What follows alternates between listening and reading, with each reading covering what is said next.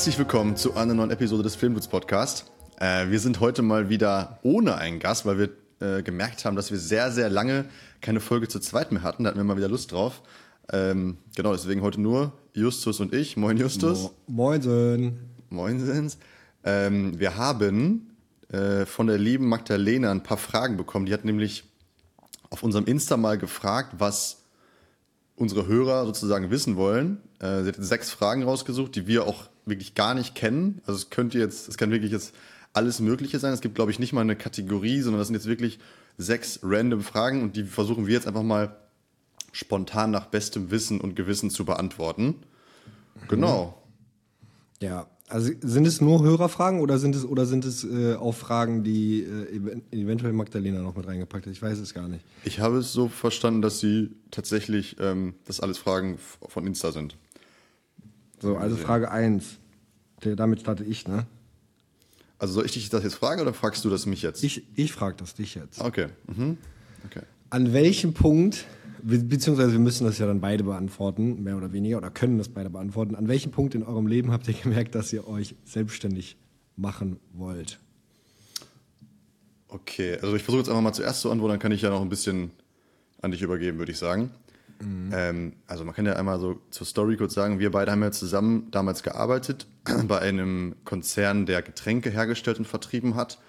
Haben wir beide immer schon voll gerne Foto-Videokram gemacht oder eigentlich mehr Foto als Video mm, und hatten da immer schon Bock drauf. Ich habe das auch schon damals immer nebenbei gemacht, habe viel so Hochzeitsfotos gemacht, habe damals auch so äh, in so Clubs fotografiert und so, wie glaube ich ganz viele angefangen haben mit der Fotografie hatte aber irgendwie nie so das Gefühl, dass ich jetzt alleine davon leben könnte oder mich damit selbstständig machen könnte oder so.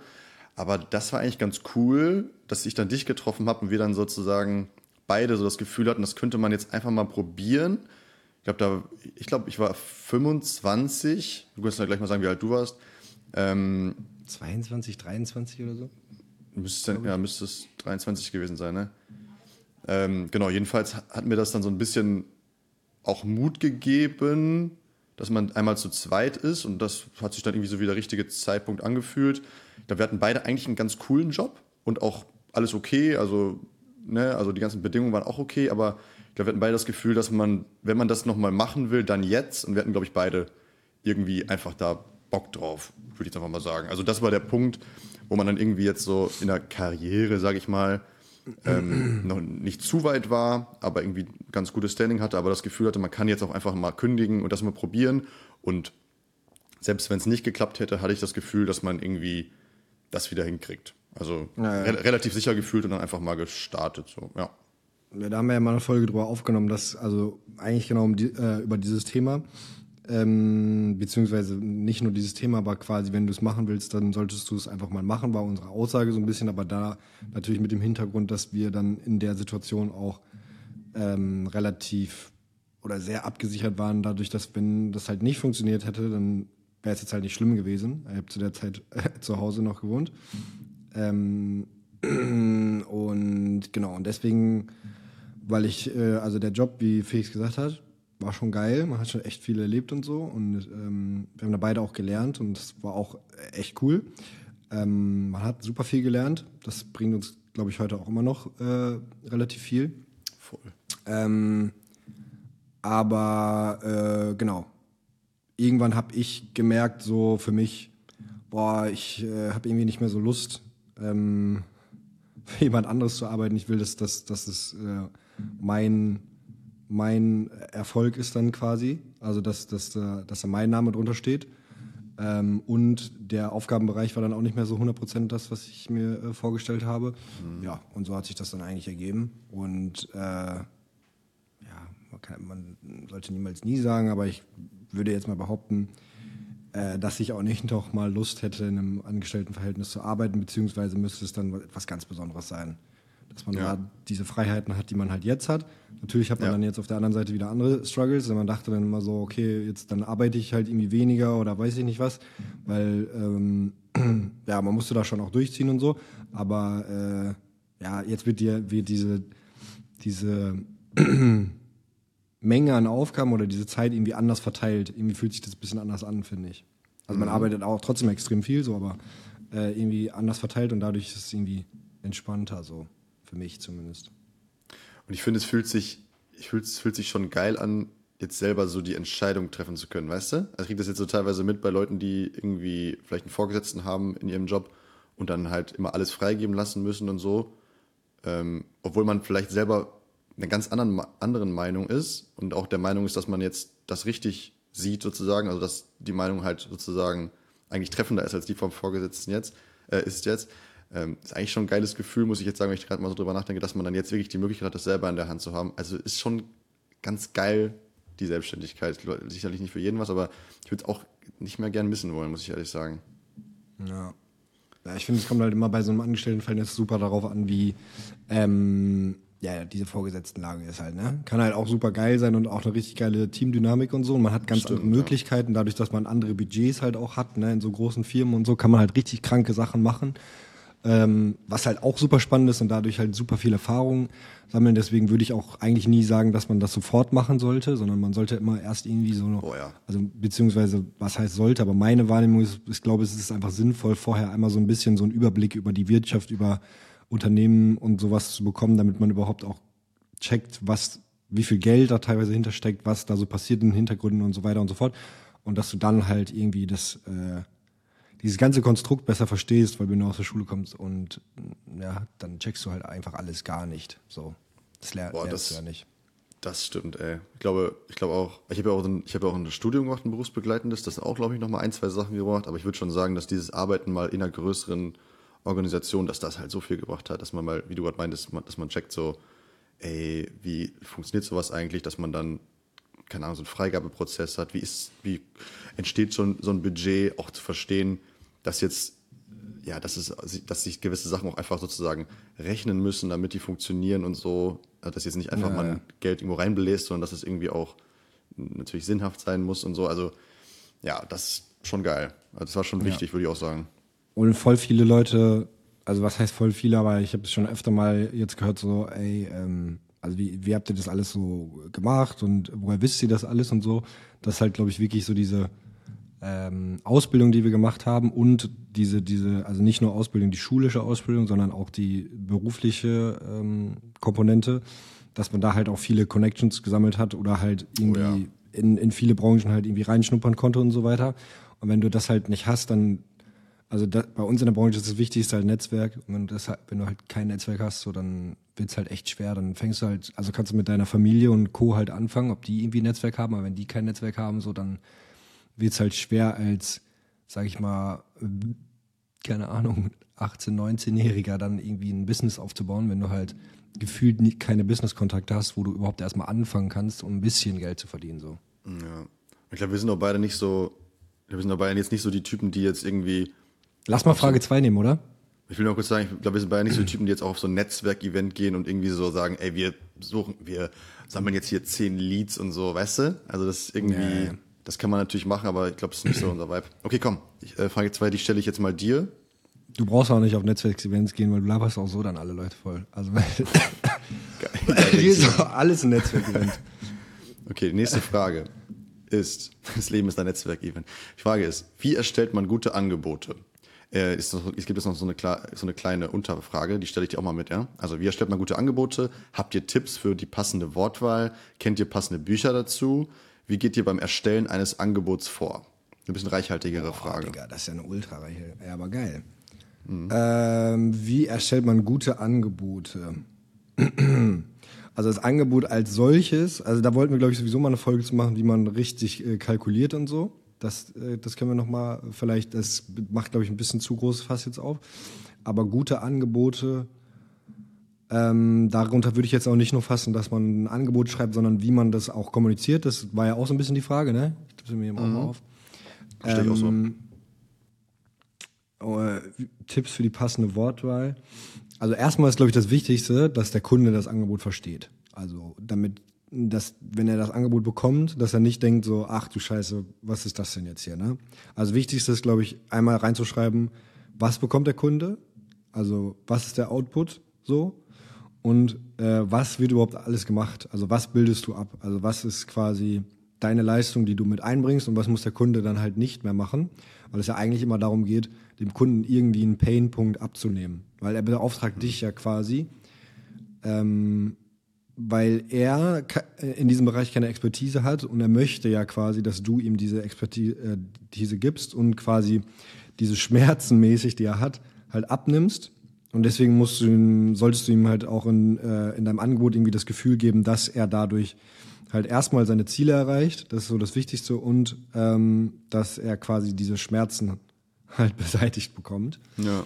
Ähm, das würde ich halt irgendwie immer mit, äh, mit ähm, beachten. Ähm, ja, und was, also passende Wortwahl, keine Ahnung, fällt dir noch irgendwas ein zu passender Wortwahl? Es kann sein, dass ich eben ein, zwei Sätze von dir verpasst habe, weil irgendwie gerade die Connection ein bisschen weak war, aber ich glaube, du hast es auch schon gesagt, dass der Kunde das halt verstehen muss und das ist auch, glaube ich, ein Fehler, den wir am Anfang gemacht haben. Wir haben halt irgendwie gedacht, dass die Angebote irgendwie möglichst professionell klingen müssen. Da haben wir da teilweise total detaillierte Sachen reingeschrieben. Wir verwenden dieses Objektiv, diese Optik, wir verwenden diesen HMI und dieses Licht und diese Kamera und so. Das interessiert den Kunden überhaupt nicht, weil der das auch in der Regel gar nicht versteht. Ja. Es gibt vielleicht so Agenturen, die das checken so, aber die meisten ähm, Kunden, denen ist es, glaube ich, egal, welche Kamera du jetzt verwendest. Hauptsache, du bringst nachher die Qualität die er erwartet. Also ich genau, Wortwahl verständlich machen, würde ich jetzt mal sagen. Ich denke, darauf zielt die Frage auch so ein bisschen ab. Erstellen mhm. eines Angebots, kann man glaube ich noch sagen, das sollte jetzt nicht aus der Luft gegriffen sein, sondern man muss sich dann halt vorher mal hinsetzen und wirklich eine Kalkulation machen. Dazu haben wir auch mal ganz am Anfang eine Folge gemacht, zu sagen, ja, dass halt, dass halt sozusagen alles sinnhaft ist, ähm, man an alle Sachen denken, äh, an alle Sachen denkt. Keine Ahnung, auch sowas wie KSK für die Freelancer, Transportkosten, irgendwie Verpflegung am Set und so, dass man das halt alles einkalkuliert und wenn das dann alles wirklich Hand und Fuß hat und man nicht irgendwie solche Fantasiezahlen da reinschreibt, äh, dann wird das der Kunde das auch appreciaten, denke ich. Genau, also wir haben jetzt ja schon so einen Weg gefunden, dass wir jetzt nicht einfach nur, das habe ich auch schon gesehen von ähm, Wettbewerbern oder so, dass sie einfach nur sowas reinschreiben wie eine Position, Erstellung, Film, BAP, kostet 5000 Euro. Das machen wir nicht. Wir machen es schon detaillierter dass wir aufschreiben, ey, die und die Leute sind daran beteiligt und so, das und das kostet zum Beispiel ein Hotel und so. Da kann der Kunde auch selber bewerten und sagen, okay, die Position verstehe ich jetzt nicht, finde ich jetzt ein bisschen viel oder so. Ähm, genau, das hat uns, glaube ich, auch geholfen, genau. damit die Kunden das einfach transparent verstehen. Ja, kann man das ein bisschen baukastenmäßig machen und dann, dann hast du auch immer noch so ein bisschen dieses kleine Hintertürchen zu sagen, so, ey, wir sind da baukastenmäßig unterwegs, ihr könnt uns auch sagen, wenn irgendwas, also, beziehungsweise lasst uns drüber sprechen, wenn irgendwas zu viel ist oder zu wenig ist, dann können wir davon was streichen. Und so hast du immer noch so ein bisschen diesen kleinen Spielraum, selbst wenn der Kunde halt sagt, boah, das ist mir jetzt viel zu viel, dann, dann kannst du halt sehr transparent sagen, okay, dann streichen wir jetzt das halt noch weg, so, dann, dann wird diese Leistung jetzt halt weggenommen. Dafür kann, können wir euch halt äh, den und den Preis machen. Wenn du aber ein, ein Budget halt gibst und sagst so, yo, hier, das kostet 20k und auf einmal sagt der Kunde, ja, das ist mir zu teuer und auf einmal kostet es nur 15k, dann wird's halt schwer. Da kannst du ihm das natürlich sagen, aber dann ist so, ähm, ja, es ist nicht, es ist nicht so transparent, äh, die, die Änderung, als wenn du halt wirklich sagen kannst, okay, dafür streiche ich jetzt diese Position und er kriegt ein neues Angebot und diese Position ist halt wirklich gestrichen und diese ja. einzelnen äh, Teile des äh, Angebots sind halt äh, auf einmal weg. So, ne? Voll.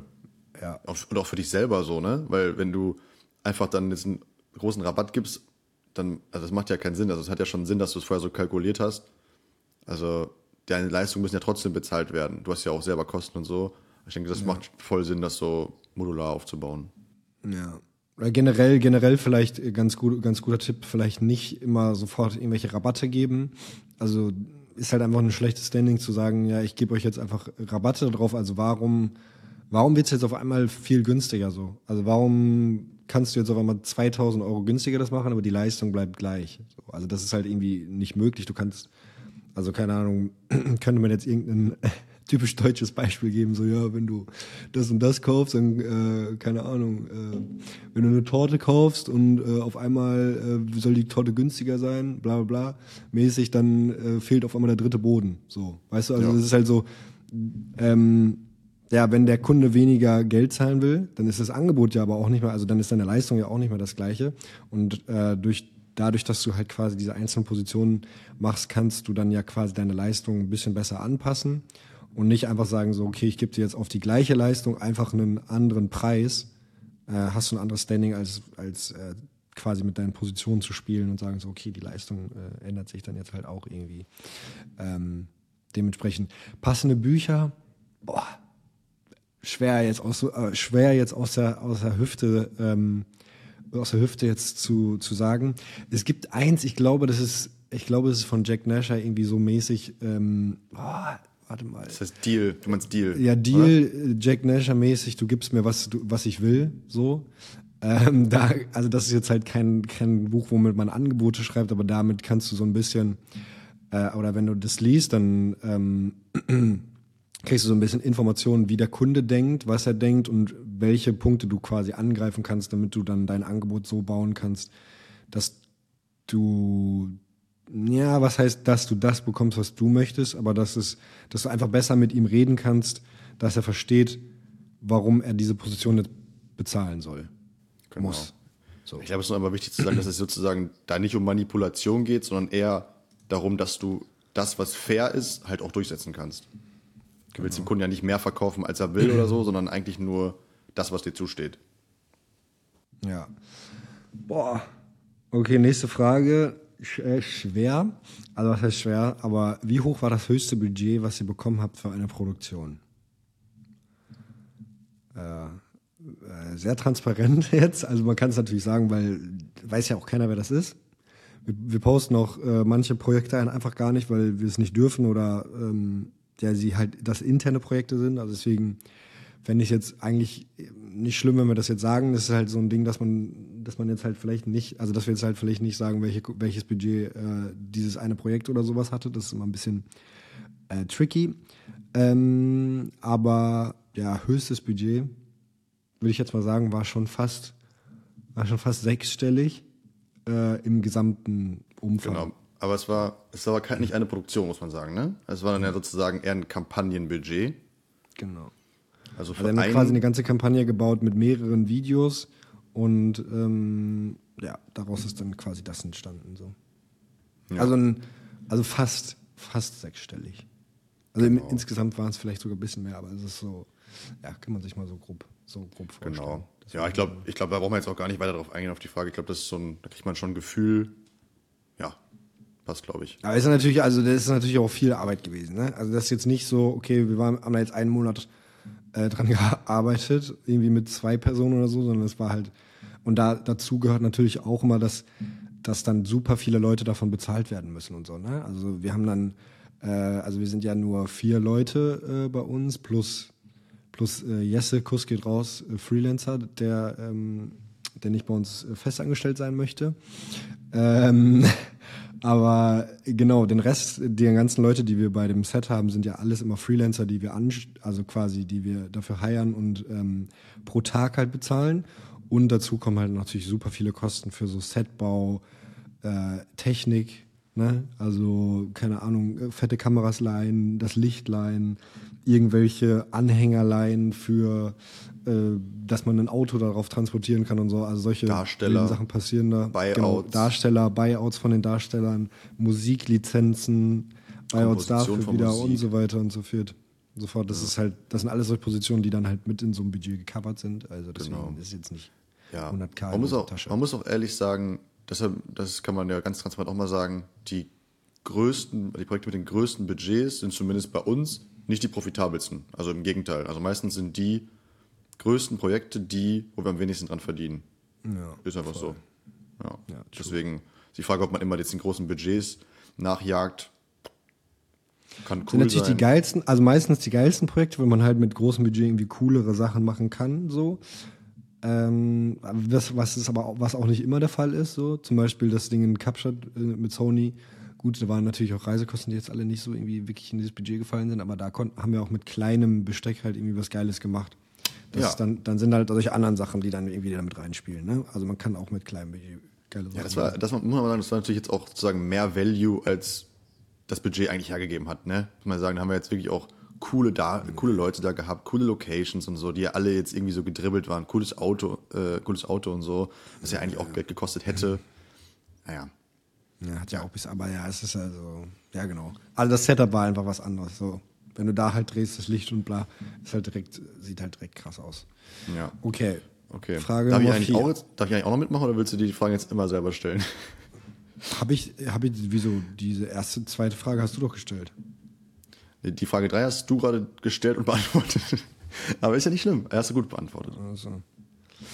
Aber dann ähm, frage ich dich jetzt trotzdem, dann mache ich jetzt wieder eine, so. dann stelle ich eine Frage. ist nicht schlimm. Also, Real Talk zu eurer finanziellen Lage. Wie sieht eure finanzielle Situation aus aktuell? Welche Möglichkeiten seht ihr in Zukunft? Wie würdet ihr die finanziellen Möglichkeiten allgemein in der Filmbranche einstufen? Ja, ich glaube, damit ist ein bisschen gemeint, wie, wie sozu- ob alles sozusagen gesund ist und wie sich das vielleicht in Zukunft auch entwickelt in der Branche, Wie viel habt wie ihr da auf unsere Tasche? Einschätzung ist. Bitte? Wie viel habt ihr auf Tasche, ist die Frage. Ähm, wie sieht eure finanzielle Lage aus? Boah, also vielleicht, also ich, darf ich jetzt beantworten oder willst du die Ja, nee, mach auf jeden Fall. Ähm, also was man vielleicht mal dazu sagen kann, wir haben nie eine, also wir haben nie fremdes Geld aufgenommen bis jetzt. Also alles, alles, was wir gemacht haben, ist alles eigenfinanziert äh, durch unser privates Geld beziehungsweise alles, was sich so erwirtschaftet hat. Und dadurch haben wir, weil wir machen das ja auch dreieinhalb Jahre, haben wir irgendwie so einen Puffer aufgebaut, dass wir auch Produktionen teilweise vorfinanzieren können mit dem Geld, was wir halt haben. Äh, dass wir halt irgendwie jetzt nicht immer sofort bei jeder Produktion in die Bredouille kommen, okay, wenn wir jetzt hier, sage ich mal, 10, 20k halt vorstrecken, dann sind wir sofort pleite. Ähm, oder haben halt kein Geld mehr auf dem Konto und können unsere Mitarbeiter und uns selbst nicht mehr bezahlen. Ähm, genau, und äh, also da, das vielleicht einmal, äh, das vielleicht einmal vorweg. Ähm, aber wir machen das auch so, dass wir wirklich vor großen Produktionen, wenn das halt, wenn wir viel vorstrecken müssen und wir wissen, dass wir viel vorstrecken müssen, bei großen Produktionen, weil wir es alles super genau äh, durchkalkulieren, wie viel äh, externes Geld wir quasi äh, vergeben ähm, oder wie viel Geld wir an externe vergeben, so. Äh, dann schreiben wir auf jeden Fall immer äh, Abschlagsrechnungen. Eigentlich wird jeder, jeder Auftrag bei uns mit einer Abschlagsrechnung ähm, versehen, also dass wir 30 bis 50 Prozent vor der Produktion äh, an den Kunden stellen und auch darauf beharren, dass es vor der Produktion bezahlt wird, damit wir die Kosten, die uns vor Abgabe des Projekts entstehen, irgendwie ähm, ja, decken können und dass wir halt irgendwie nicht unser eigenes Geld immer dafür äh, aufnehmen oder dafür verwenden müssen. Deswegen sichern wir uns damit ab. Äh, das vielleicht zur allgemeinen finanziellen Lage. Ähm, und welche Möglichkeiten seht ihr in der Zukunft? Wie würdet ihr die finanziellen Möglichkeiten allgemein in der Filmbranche einstufen? Boah. Großes Thema, weiß ich jetzt nicht, ob wir was jetzt dazu sagen können. Ist auch noch nicht so ultra lange dabei. Ja. Äh, vielleicht fällt dir was ein? Ja, ich will vielleicht noch, noch ganz kurz, obwohl das, die erste Frage hast du eigentlich schon hinreichend beantwortet.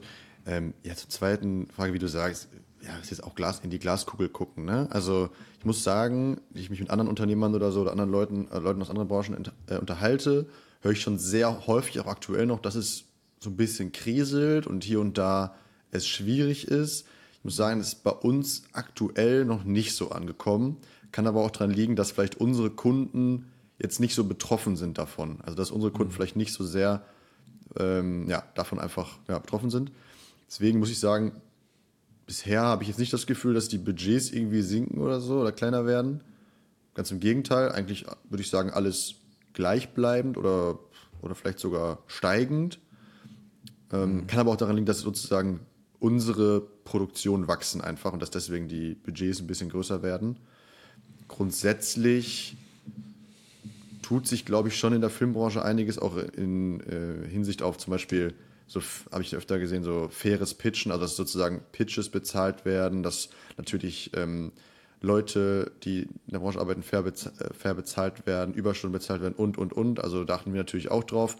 Und das ist natürlich auch etwas, was das ganze, ganzen Kostenapparat immer teurer macht und so. Naja, lange Rede, kurzer Sinn. Ich habe jetzt gerade nicht das Gefühl, dass wir irgendwie vor einer Krise stehen.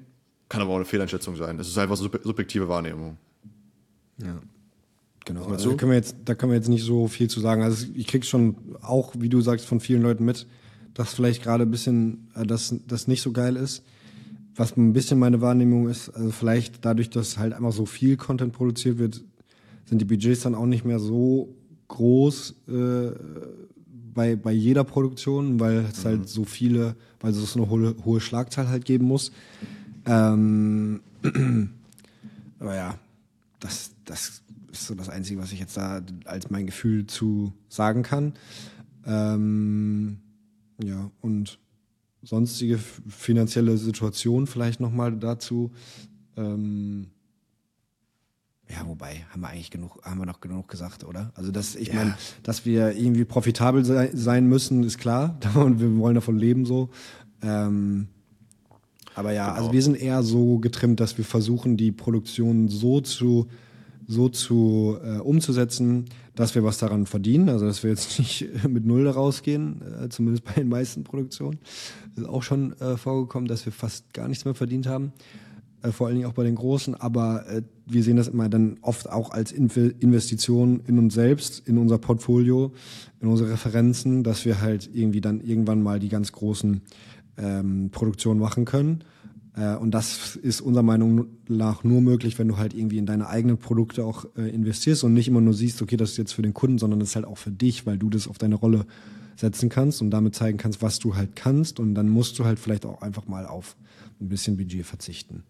Genau. Ich glaube, ich glaube, man kann so zusammenfassend sagen, dass wir nicht in Geld schwimmen, aber dass wir in einer sehr, in einer sehr gesunden Position sind, in der wir nicht jedes Projekt annehmen müssen. Das finde ich auch mal wichtig. Wir können uns das aussuchen und können dann auch die Sachen machen, die uns besonders liegen und an die wir besonders glauben. Aber wir können gleich, gleichzeitig irgendwie alle Leute fair bezahlen und uns selber äh, so bezahlen, dass alles passt irgendwie ja, in einem gesunden Maße. Also ich glaube, wir sind einfach in einer sehr gesunden Position, aber jetzt auch nicht, dass wir, äh, genau, dass wir, dass wir jetzt irgendwie Sportwagen kaufen müssen. Ja, so, mal so, mal so, mal so, ne? Also, ne, dass wir uns jetzt jedes, immer alles aussuchen können, jetzt nicht. Müssen halt schon auch ein bisschen Kohle verdienen, muss auch mal Sachen annehmen, die irgendwie äh, nur Cash bringen, so. Aber ja, ich glaube, da haben wir genug zugesagt. Äh, nächste Frage stelle ich, oder? Ja. So. Wie plant ihr Shots, wenn ihr die Location vorher nicht besichtigen könnt? Ja, gut. Also, sagen wir mal, die offensichtliche Antwort ist, man versucht sich halt vorher Bilder anzugucken oder lässt sich ein Video schicken oder so, dass man halt möglichst, möglichst genauen Eindruck hat. Wenn es jetzt wirklich gar nicht geht, also wenn es sozusagen die Möglichkeit nicht gibt, dann hat es ja auch wahrscheinlich den Grund, dass dafür keine Kohle da war. Und dann ist es ja wahrscheinlich irgendwie auch eine kleinere Produktion, wo das nicht nötig ist oder beziehungsweise wo man vielleicht auch einfach mit ein paar Moodshots klarkommt und dann vor Ort das entscheiden kann. Äh, aber eigentlich bei größeren Produktionen sollte man entweder, wie gesagt, vorher genaue ähm, ja, Eindrücke haben oder man besichtigt es halt einmal, würde ich jetzt mal sagen, oder? Ja, also wenn, man, wenn du sowas hast, äh, wie Felix gesagt hat, dann musst du irgendwie mit der Situation vor Ort halt irgendwie äh, leben. Und dann würde ich halt mich eher darauf fokussieren, ähm, also nicht, nicht genau, okay, in welche Richtung shoote ich und äh, was ist jetzt genau der Schuss und wo kommt das Licht her und bla bla bla. Und das kannst du nicht beeinflussen. So, das Licht kommt und du musst irgendwie mit dem Licht arbeiten und dann deine Szenen quasi darum herum aufbauen.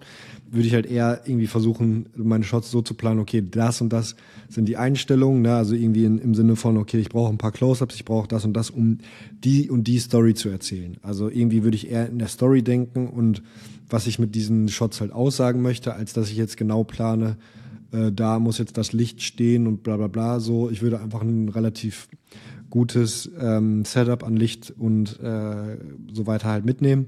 Und dann musst du halt vor Ort gucken, dass du irgendwie das Beste aus dieser Szene machst. So. Das, das genau. würde ich mal als, ja. als Tipp geben. Ich würde aber trotzdem immer so ganz viele Sachen noch vorher klären, wie zum Beispiel, okay, gibt es, also wenn du irgendwie mit keine Ahnung, Starkstrom oder was auch immer arbeiten musst, willst. Also wie sind die Gegebenheiten da, da sonst? Und das kann man auch eigentlich alles immer erfragen. Ne? Wenn du es halt jetzt nicht ähm, selber dir angucken kannst und dann halt fragen kannst, äh, würde ich halt immer so viele Bilder und Videos wie möglich haben und irgendwelche Informationen da, wann geht wo die Sonne unter und bla so. Und dann kannst du dir das ja schon mal generell eigentlich ganz gut vorstellen. Was anderes würdest du ja bei einer Location Scout auch nicht. Machen. Ja. Man kann auch mal, man kann auch einfach mal googeln, ähm, so Recce-Checklist und dann steht da eigentlich ganz viele Sachen, die man, die man vorher mal äh, die Leute fragen kann. Ne? Auch zum Beispiel, äh, wie ist das mit der Geräuschkulisse? Ist wichtig, wenn du Ton, wenn du Ton brauchst, ist da vielleicht eine Baustelle, ist da irgendwas, was brummt oder so? Ähm, keine Ahnung, wie steht die Sonne? Gibt es Fahrstühle? wenn man viel schleppen muss. Also was kann man mal googeln, dann kann man eigentlich schon sehr viel vorab auch klären, wenn man nicht vor Ort ist. Und wenn man vor Ort ist, dann kann man ja auch die Liste durchgehen. Ich denke, das macht schon Sinn. Mhm. Komm. Nächste Frage, die stelle ich dir wieder, ne? Mhm. Die Frage ist, Filmdudes in fünf Jahren?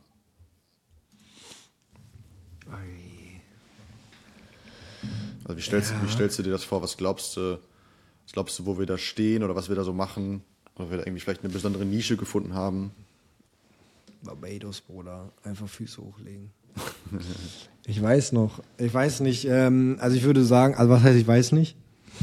Äh, haben wir ja eben schon ein bisschen angeteasert. Also was unser Plan ist, dass wir irgendwann ähm, Projekte machen, die so bezahlt werden, wie das, also, also, also Projekte machen, die so bezahlt werden, wie wir uns das wünschen und dass wir quasi die mit dem Budget auch wirklich realistisch umsetzen können und dass wir halt nicht irgendwie in jedes Projekt so selber rein finanzieren. Das wäre natürlich Perfect World, dass man dann solche geilen Projekte macht, die halt dann auch noch richtig was abwerfen und dann irgendwie wieder das nächste finanzieren, was man machen kann und so. Ähm, und, oder irgendwelche freien Sachen machen kann. Das finde ich auch immer sehr, sehr geil, dass man einfach wirklich das macht, was man selber sich vorstellt und irgendwie 0,0 an den Kunden gebunden ist, sondern seine eigene Vision umsetzen kann. Ähm, ja, also ich würde sagen, dass wir Bock haben, richtig fette Werbung zu drehen ähm, und äh, am liebsten irgendwie in äh, ja in schönen an schönen Orten auf der Welt irgendwo. Das so, ja. das würde ich jetzt mal sagen. Würde ich auch sagen. Also ich muss sagen, ich glaube, wir haben jetzt eigentlich so eine Ausrichtung ganz gut gefunden. Wir machen ja meistens Werbung so in die Richtung. Da können wir, mhm. also bin ich eigentlich sehr zufrieden mit, muss ich sagen. Und ja, also schöne Orte, schöne Projekte, tolle Marken, für die wir arbeiten können, wäre toll. Machen wir aber jetzt schon. Also ich glaube, also ehrlich gesagt finde ich, wirkt das alles gerade in eine sehr zufriedenstellende Richtung. Wenn das so weitergeht und man das alles irgendwie mit einem coolen Team, mit coolen Leuten weiter umsetzen kann, fair bezahlt, an tollen Orten. Also da habe ich eigentlich jetzt, also kann ich mir nicht schöner ja. vorstellen. Ja, also man könnte natürlich jetzt auch hier anfangen, irgendwelche Business, also so Businessplanmäßig äh, zu denken, aber das, das, äh, also das haben wir anfangs äh, immer gemacht und das machen wir immer noch, dass wir irgendwie uns äh, vornehmen, was für Umsatzziele wir haben und so weiter und so fort. Ne? Also äh, einfach nur in Zahlen gedacht. Ähm, das ist jetzt eher ein Ausblick, ein emotionaler Ausblick. Ähm, aber ich, also solange irgendwie, also unsere Wahrnehmung ist immer, solange das irgendwie in die richtige Richtung geht, und die, äh, also geht es gerade eigentlich, ähm, dass man halt irgendwie guckt, dass man irgendwie immer coole Projekte macht und es ist halt wichtig, dass wir äh, Sachen machen, die uns irgendwie auch Bock machen und halt nicht immer nur Sachen äh, für Kohle machen. Das werten wir halt jedes Jahr aus, wie viele Projekte wir für welche, äh, welchen Bereich wir gemacht haben, für Cash oder für Passion.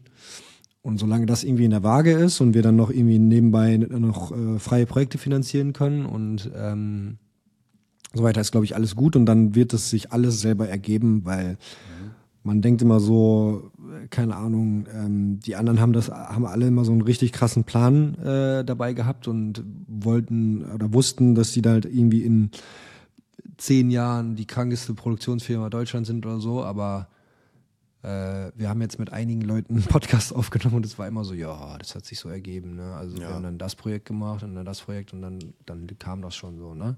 Also ich ja. glaube, man sollte es auch nicht zu ver, verkopft angehen, äh, sondern sich eher dann irgendwie auf, auf das fokussieren, was du jetzt gerade ändern kannst. Und wenn du halt immer nur äh, so groß, äh, also soll man sollte schon groß denken und das, das tun wir, glaube ich, auch, aber man sollte jetzt, glaube ich, nicht ähm, zu verkopft an die Sache rangehen, was man in fünf Jahren genau machen will. Ne? Also, ja. was soll ich jetzt sagen? Also, keine Ahnung, Apple-Werbung drehen oder Netflix-Serie drehen oder was, was, was weiß ich. Aber das ja. ist so, ist ja egal am Ende des Tages. Was ich glaube, wir, haben einfach da so ein bisschen anderen Ansatz. Ich habe jetzt war zum Beispiel letzte Woche in so einem Coworking Space, wo viele Startups sitzen, die haben eher so die Vision, dass die irgendwann einen Exit hinlegen wollen und sozusagen möglichst schnell, möglichst krass wachsen wollen und das dann halt irgendwann verkaufen wollen. Ich glaube, das ist jetzt gar nicht so unsere Idee, ehrlich gesagt. Also es bringt, also wir können jetzt natürlich auch morgen zehn Leute einstellen und alles krank aufpumpen und so, aber ich weiß gar nicht, ich glaube, es macht uns dann gar nicht so viel Spaß. Ich glaube, wir wollen es eher so, dass es, dass es cool, dass wir coole Sachen machen.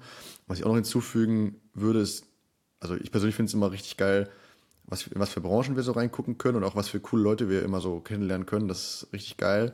Und das würde ich auch noch so hinzufügen, dass ich mir wünsche, dass das auch noch so weitergeht und wir noch ganz viele coole Leute kennenlernen, auch vielleicht hier im Podcast begrüßen dürfen. Ja, das, das ist irgendwie, das macht richtig Bock. Das macht es halt irgendwie so Ja, guter, guter Punkt. Also dieses, dieses mit sich irgendwie künstlich aufpumpen, ist zehn Praktikanten einstellen und dann so tun, als wäre man ein riesiges Team und dann noch mehr Personalkosten ans Bein binden, vielleicht wirklich noch Leute festanstellen und so. Das ist halt alles irgendwie so, weiß ich nicht. Also jetzt, also kann sein, dass es irgendwann so, dass wir das irgendwann fühlen, aber jetzt gerade kann ich für mich sagen, dass ich da gar keinen Bock drauf habe. Ich finde es, so wie es jetzt gerade ist, eigentlich äh, cool und man braucht ähm, auch für große Produktionen jetzt nicht äh, super viele Festangestellte. Ich würde da eher dann immer mit Freelancern arbeiten, die irgendwie Experten auf deren Gebiet sind. So, äh, wenn man das vernünftig kalkuliert, dann kann man da auch ähm, mitarbeiten. Ähm, ja, das ist so eher unser Ansatz. Und dann mal gucken, ob das in fünf Jahren immer noch funktioniert oder ob man sich äh, verändern muss. Ja, und in fünf Jahren natürlich Deutschlands größter Filmmaker-Podcast oder Deutschlands größter, ja nicht Filmmaker-Podcast, aber Deutschlands größter Podcast. Also bitte alle fünf Sterne geben auf Spotify. Ist wirklich so. Folge- ne? die Ja, jetzt, Folgen gibt, jetzt gibt doch mal endlich mal ein paar Sterne. Brauchen das doch jetzt mal. brauchen das doch mal. Egal, ich muss sagen, sagen, jetzt haben wir die sechs Fragen übrigens durch, das war jetzt die letzte Frage. Fand ich ziemlich geil, hat mir, hat mir Bock gemacht, auch selber nochmal so ein bisschen drüber nachzudenken. Können wir eigentlich mal öfter machen. Ja, ne? Maggi, vielen Dank für diese Fragen. War sehr, sehr schön. 37 Ja, Minuten fein. sind jetzt um. Dann würde ich sagen, danke fürs Zuhören. Wie gesagt, wenn euch die Folge gefallen, gefallen hat, schickt sie auch mal gerne irgendwie euren Freunden, die so ein bisschen an Filmen interessiert sind oder so. Ja, voll. Ähm, ist ja vielleicht für den einen oder anderen interessant, kann was mitnehmen. Ansonsten ein paar, paar Sternchen da lassen und wir sehen uns in zwei Wochen, hören uns in zwei Wochen wieder mit der nächsten äh, Folge. Da haben wir wieder einen Gast wahrscheinlich am Start. Und ja, jetzt geht's auch an die Arbeit. Es ist morgens. Es ist Freitag und am Sonntag kommt die Folge.